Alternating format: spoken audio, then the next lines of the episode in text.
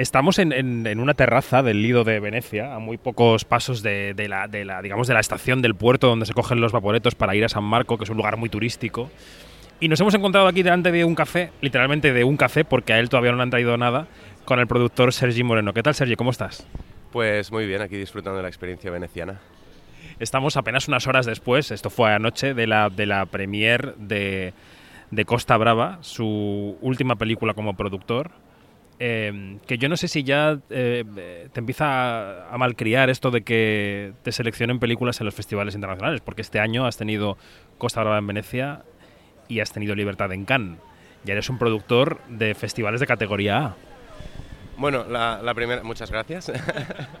la segunda cosa que te diría es que yo creo que no, no te acostumbras. Eh, y la tercera y la más importante es que en realidad nosotros en las Media somos tres personas que trabajamos ah, de forma prácticamente horizontal, mis compañeros y socios Ariadna Dot y Tono Folguera, que de alguna forma es nuestro, es nuestro líder, y son los que, con los que llevamos desde 2012 trabajando para que al cabo de nueve años ¿no? Eh, estas cosas empiecen a suceder, no solo Libertad, que se ha estrenado este año porque, porque el año pasado tuvimos el COVID, igual alguien se acuerda, eh, también pues eh, Costa Brava, que al final es una experiencia muy bonita y muy nueva para nosotros porque somos coproductores con otros seis países de esta película que ha sido tan difícil de hacer. O de experiencias como las de Mediterráneo, que es la película de Marcel Barrena que se estrenará en el Festival de San Sebastián. Entonces, bueno, llevamos nueve años y este año se ha dado la casualidad ah, de que han coincidido circunstancias que nos han permitido pues, poder disfrutar de, de, Venecia, eh, de, Cannes y de, y de, San Sebastián como no lo habíamos hecho nunca antes, pero se dan ahora, pero la, la realidad es que, bueno, yo personalmente en 2010 estrené eh, mi primera peli aquí, eh, Cara Cramada, en, en Horizonte, una película súper pequeña hecha con, con mis amigos de la universidad y yo cuando, ¿no? Eh, cuando pasó eso pensé, guau, es súper fácil esto. y, exacto. Y entonces, 11 años más tarde, pues volvemos a estar aquí. Eh, muchos oyentes y muchas oyentes sabrán perfectamente lo que es ser un productor de cine, pero habrá otros que no.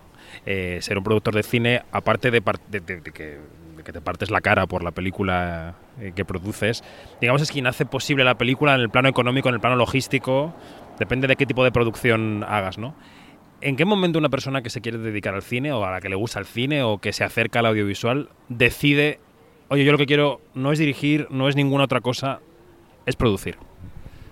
Yo creo que la mayoría de, nosotros llegamos a, bueno, empezamos pensando que un productor o una productora es eh, aquella persona que tiene mucho dinero y que la pone en, películas, ¿no? Eh, y tenemos esa imagen que ya cada vez es más está más caducada, ¿no? De ese señor gordo con un puro y una actriz joven a su lado. Pero yo, en, bueno, yo cuando empecé a estudiar, que yo estudié comunicación audiovisual en, en, Barcelona, eh, pues yo como tantos otros, tantas otras personas quería ser pues director, ¿no? Porque tenía como una proyección de lo que era, de lo que era eso. Y me, crucé con una persona, em, Marta Andreu, que me enseñó que, una productora ejecutiva, un productor, es, es el primer espectador de una película que no existe. Y que producir quería decir proyectar eh, desde el primer momento, desde el momento en el cual la película es solo una idea, hasta cinco años más tarde, hasta que se cierra el último número auditado, porque nos auditan, porque cuando trabajamos con dinero público, pues nos auditan y nos parece maravilloso, porque es el dinero de todos. Y, durante estos cinco, años tú te dedicas a intentar proyectar qué tipo de película va a terminar siendo esa cosa que todavía no es. Entonces, yo ahí descubrí que había, evidentemente hay una parte financiera que es muy complicada, eh, eh, hay una parte de, laboral muy dura, pero hay una parte creativa maravillosa que tiene que ver con acompañar el proyecto desde que no existe, ¿no? Eh, leer versiones de guion, ayudar a escoger el casting, ayudar a escoger las localizaciones, hablar con, con las directoras y con los directores de cuál es la mejor forma de mm, planificar, ayudar en el montaje, opinar sobre el póster, decidir sobre el grafismo. Yo me di cuenta de que podías intervenir o participar o acompañar muchísimo de un montón de fases creativas que eran maravillosas. Y yo además, como me despisto muy rápido, pues me permitía hacerlo en varias pelis a la vez. A, mí me admiran eh, las, las, directoras y, los directores que pueden estar focalizados en un mismo proyecto durante cinco años. Yo al cabo de dos horas me despisto y tengo que pasar a, otra cosa. Y, me di cuenta de que la producción pues, pues me permitía eso. Bueno, estás detrás, eh, junto con tus compañeros, de, varias de las películas, digamos, de rango medio de los últimos años del cine español todo el mundo habla sobre la pujanza del, cine catalán y del entorno de Cataluña en, España. Eh, se ve muy claramente, por ejemplo, en el Festival de Málaga, donde habéis tenido mucho éxito. Eh, ¿qué, está pasando? Es decir, ¿cuál es...? Digamos, te voy a preguntar cuál es el éxito de este ecosistema del cine catalán, pero en el fondo te quiero preguntar si debemos hablar de un éxito, porque en el fondo yo creo que es una vía de supervivencia para cierta parte de la industria, ¿no? Sí, tienes, tienes razón, es decir, es, eh, es una cosa así como no solo, pero también, ¿no? Eh, nada es como blanco o negro.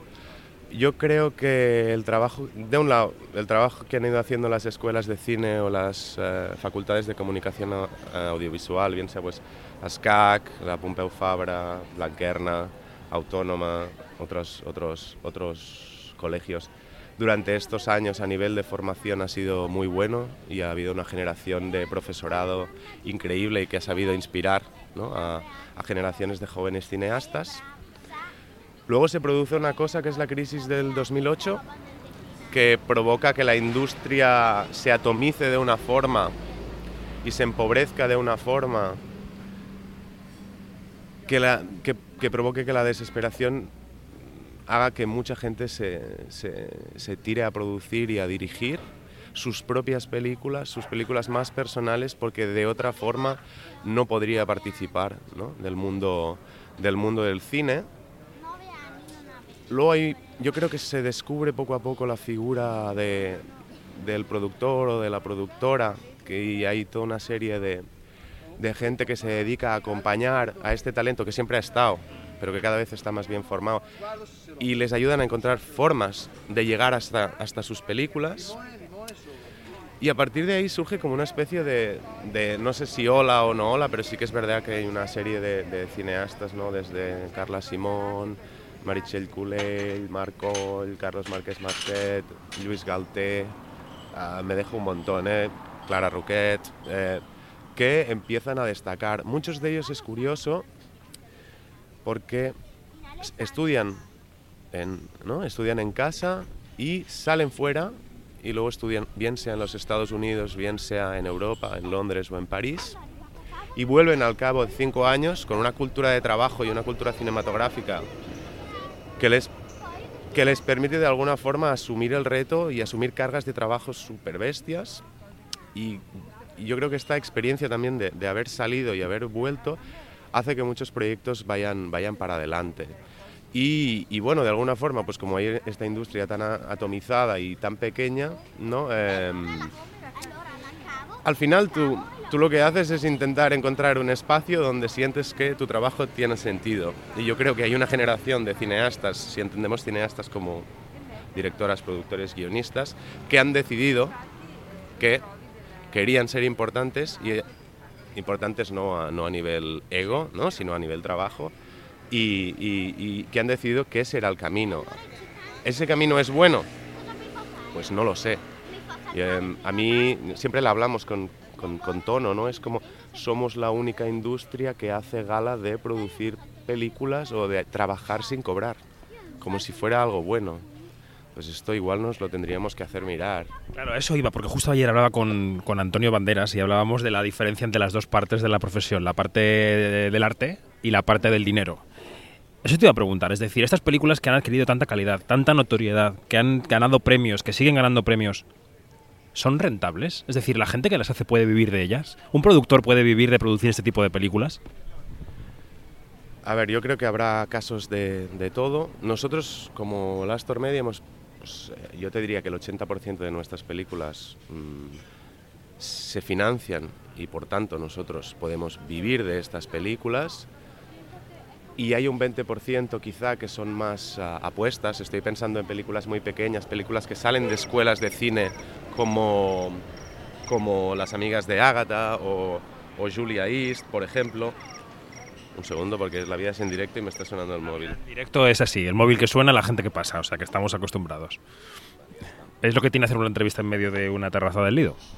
Exacto, pues, pues hay algunas pelis ¿no? que, que son más no diría filantrópico, pero sí que hay una apuesta ¿no? por, por una gente que iba a hacer su peli de cualquier forma, porque hay un deseo, yo creo que estamos hablando de un deseo, y entonces ahí tú decides que lo importante es no trabajar pensando en el ahora, sino trabajar a medio y largo plazo. Si estoy pensando en una cineasta, por ejemplo, como Elena Martín Jimeno, no que es alguien que sale de la universidad y junto con Marta Cruañas y Paul Reba que paren una película como Julia East, maravillosa, que de repente crece y crece. A partir de ahí, pues Marta, que es productora, se va a los Estados Unidos y aprende a producir y, hace un año tenía un, corto en la Semana de la Critique. O Elena, ¿no? que termina dirigiendo capítulos de vida privada, escribiendo o coescribiendo mm, Veneno, que está haciendo su trabajo como actriz y que ahora está preparando su, su segunda peli, ¿no? que de alguna forma es una, una ópera semi-prima, ¿no? Porque Julia este es un... Bueno, no, si, estás pensando en el corto plazo, pues evidentemente este tipo de cosas no las haces, pero si tú piensas que hay una generación de cineastas que dentro, a nivel ya empresarial, quizá dentro de unos años, pues, pues te van a dar un tipo de, de contenidos y de obras que te van a permitir vivir. Ahora, yo no quiero romantizar esto de ninguna forma, esto son conversaciones que tenemos entre, ¿no? entre en las asociaciones de productores, nosotros aspiramos a, poder financiar nuestras películas eh, de la mejor forma posible, aspiramos a que estas películas tengan público y aquí abrimos otro tipo de melones, es como qué tipo de cine hacemos, qué tipo de consumo se está teniendo, ¿no? En este mundo, en este momento en el cual pues cada vez consumimos más audiovisual, pero quizá estas películas o este tipo de películas antes tenían un espacio que ahora no tienen. Mm, ¿Qué papel tienen que jugar las plataformas en todo esto? Mm, bueno, hay toda una serie de cosas. Eh, a veces es muy deprimente, pero en realidad también es muy estimulante. Eh, Sergi, que es eh, insultantemente joven, lo digo porque debe ser de mi quinta más o menos, acaba de decir que ya estaba aquí, físicamente aquí, hace 10 años. O sea, que ya tenía una cierta veteranía como para poder observar el sector. ¿Qué tenemos que hacer para que lleguemos a esto de lo que tú hablas? Entiendo que nadie tiene la fórmula mágica, pero ¿qué tendría que hacer el cine español, no sé si el gobierno, no sé si el propio sector, ¿qué tenemos que hacer para fortalecer esta industria y que de repente toda esa voracidad de consumo que tenemos se refleje en un sector sano, bien pagado, con trabajo para la gente? A ver, claro, yo te hablo desde Barcelona y desde Cataluña. Eh, si te hablo desde allí, em, lo que te diría es que la industria está pasando muy malos momentos y que los profesionales lo que hacen es irse a Madrid a currar. Y en Madrid hay mucho trabajo. Ahora mismo mm, en Madrid se está trabajando mucho. Bien es verdad que se está trabajando muchísimo para plataformas, ¿no? y que hay un tipo de cine independiente pues que quizá en Barcelona pues es un pelín más pujante. Yo, no tengo la solución y pienso o pensamos mucho, mucho, mucho todo el rato en esto. Eh, yo creo que las políticas que está llevando eh, a cabo el ICA son buenas y las intenciones son buenas. Evidentemente faltaría más, como siempre, faltaría más financiación. También entiendo que la ciudadanía tiene una percepción de nosotros que quizá no se corresponde con la realidad y no sé hasta qué punto nos nos, nos pertoca ¿no? trabajar para cambiar esa, esa percepción. Yo creo que en el fondo quizás sí que deberíamos empezar a preguntarnos qué ha pasado o qué pasa o por qué nos ven como nos ven. O sea, hay una serie de cosas y las voy a decir en un orden, pero eso no quiere decir que, sean, eh, que el orden sea ese, ¿no? Pero sí que la percepción que tenemos sobre, eh, que la percepción que tiene la ciudadanía sobre nosotros es una ah, y quizá debemos preguntarnos por qué la tienen y si tenemos que hacer algo para cambiarla. Yo creo que sí, pero tampoco estoy muy seguro. Creo que juegan muchas otras cosas y que el cine forma parte de una batalla cultural ah, grande que se está teniendo en España eternamente. Entonces, bueno, eh, ahí hay un juego. Tenemos que apostar, o yo creo que nuestras instituciones tienen que apostar por una, por una financiación eh, más digna para el cine Sí que es verdad que ahora mismo las ventanas de exhibición como las salas de cine no están pasando por su mejor momento, ya porque están cambiando los hábitos de consumo y si a eso le sumas la crisis sanitaria del COVID, entonces ya es, es, bastante desastroso. Yo creo que vamos hacia un modelo en el cual hay que volver a intentar recuperar esa experiencia única que es ir al cine, ¿no? que de alguna forma quizás se había perdido y se habían dado por hecho ciertos hábitos de consumo que ya no están ahí. Y a mí hay una cosa que me parece muy interesante de pensar, que es cómo podemos hacer que los grandes jugadores de, este negocio se interesen por este tipo de cine, porque al final hay una reflexión que me parece muy pertinente, que es eh, los grandes jugadores apuestan por talento nuevo, novel, o apuestan por talento reconocido. En principio apuestan por un talento reconocido porque tienen, una, ¿no? tienen unos presupuestos, tienen una responsabilidad, tienen que funcionar ¿no? sus, sus pelis, sus series. Entonces, ¿quién entrena al dragón? ¿No? ¿Quién apuesta por esos jóvenes, por esas jóvenes que van a hacer sus primeras, segundas, terceras películas y a partir de ahí van a dar el salto ¿no? a un tipo de consumo más grande? Yo creo que somos las productoras independientes los que hacemos ese trabajo. Yo creo que ese trabajo se debería poder em, debería poderse reconocer. Luego, es verdad que vamos hacia un modelo en el cual solo existen las pelis grandes o las pelis pequeñas. Se está perdiendo ya desde hace mucho ¿no? esa, esa clase media eh, que tiene que ver con esas entradas en el cine que ya no se venden, ¿no? Mm, y quizá tenemos que plantearnos si tenemos que volver a recuperar esa, esa, clase media. Luego está todo el tema de las televisiones, porque al final no sé si, eh, si los escuchantes lo saben, ¿no? cómo se financia una película independiente en España, pero hay una parte que es de ayuda pública, que casi nunca supera la mitad.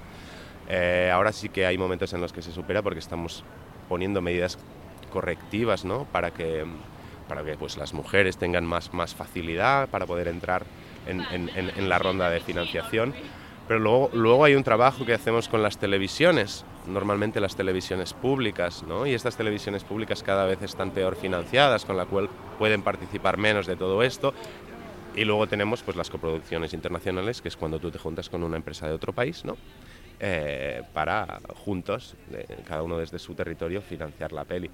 Entonces, no lo sé, yo creo que entre, entre todos tenemos que, ver la utilidad de este cine, y, porque al final es una escuela para, para, el más allá, ¿no? Al final mucha gente no sabe que está viendo películas, ¿no? Cuando está pues, en HBO, en Netflix o, o tal, están viendo películas de cineastas que han aprendido en algún sitio y normalmente donde han aprendido es en este cine de autor.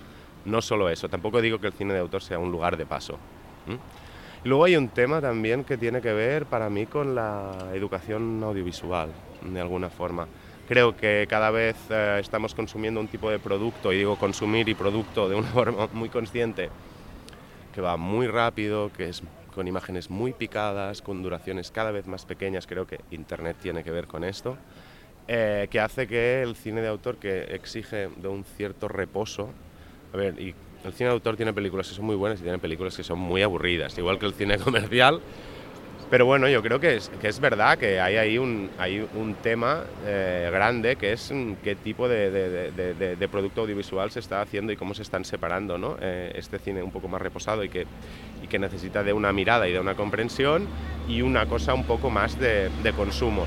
Yo hay una cosa que no sé y realmente yo no sé si los nuevos espectadores, o sea, la gente que tiene menos de 24 años, directamente, ya no hablo del cine de autor, hablo del concepto cine, yo no sé si estas personas van a ver cine.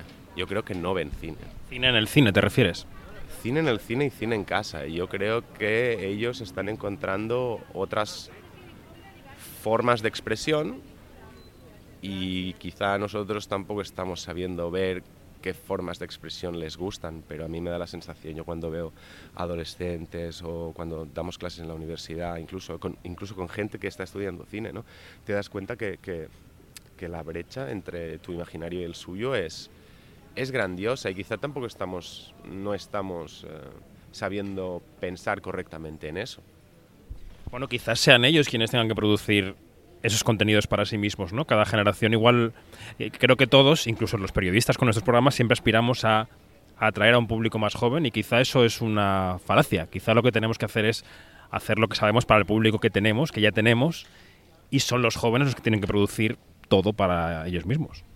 Sí, eso son, son La verdad, nosotros nos hacemos todo el rato muchas preguntas y encontramos muy pocas respuestas. Al final, eh, tú lo que te centras o lo que nos centramos nosotros es en trabajar con, con gente que pensamos que tiene talento, eh, no fijarnos tanto en qué proyecto nos proponen, sino fijarnos en el tipo de persona que son, porque al final cuando tú te embarcas en un proyecto cinematográfico sabes que vas a estar de 3 a 5 años trabajando codo con codo con una persona, así que, que yo creo, o nosotros creemos que lo que te tiene que gustar es la persona sobre todo, y a intentarles dar espacio a la vez que intentamos financiar de la mejor forma posible para hacer películas también más ambiciosas y con eso no quiero decir que necesitemos explosiones, pero sí como una... ¿no? Eh, intentamos dar herramientas para que puedan imaginar un poco de forma más, más desacomplejada, porque también creemos pues, que esta es una forma para llegar ¿no? al público o a la audiencia de la mejor forma posible. A mí lo que me gustaría es pensar que en un futuro, ya te digo, la televisión pues eh, estará bien financiada, no lo tengo nada claro.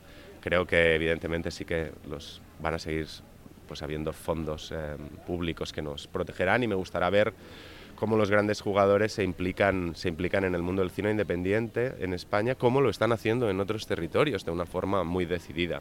Sí que aquí tengo que decir eh, pues que una plataforma como Filming, por ejemplo, está apostando por esto y ahora mismo se está viendo y cada vez además yo creo que, que están recibiendo ¿no? lo, lo, que están dando era hasta ahora pues eran una era una plataforma que se dedicaba ¿no? pues a, a, coger contenidos pero ahora se está viendo que ya están produciendo y están produciendo o participando de producciones que tienen un riesgo yo creo que yo animaría a, a, los grandes jugadores a, entrar en ese a entrar en ese juego porque creo que además ¿Cómo se crea el consumo? No lo sé, pero yo creo que si le das a la gente, si le ofreces a la gente contenido interesante, la gente también consume este contenido interesante. Y estamos ahí ante una trampa que se está produciendo y creo que hay una forma de deshacer ese nudo.